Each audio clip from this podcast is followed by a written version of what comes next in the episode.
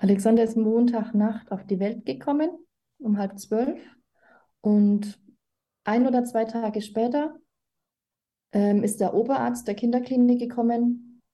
Ich habe zum Glück an einem großen Krankenhaus entbunden, angegliedert an die Kinderklinik.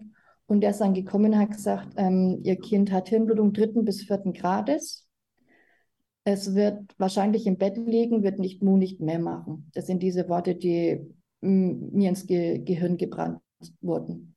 Und man ist zum Glück in der Zeit noch, ähm, man hat so eine Art äh, Schutzmechanismus und man nimmt diese Worte auf, man versteht sie aber nicht. Man blendet die, also man, man, man kann nicht verstehen, was es bedeutet. Man hört sie und sagt, hm, okay, ja oder nee, vergiss es. Aber was es wirklich fürs Leben bedeutet, kann man in dem, kann man nicht, kann man nicht begreifen, kann man nicht verstehen.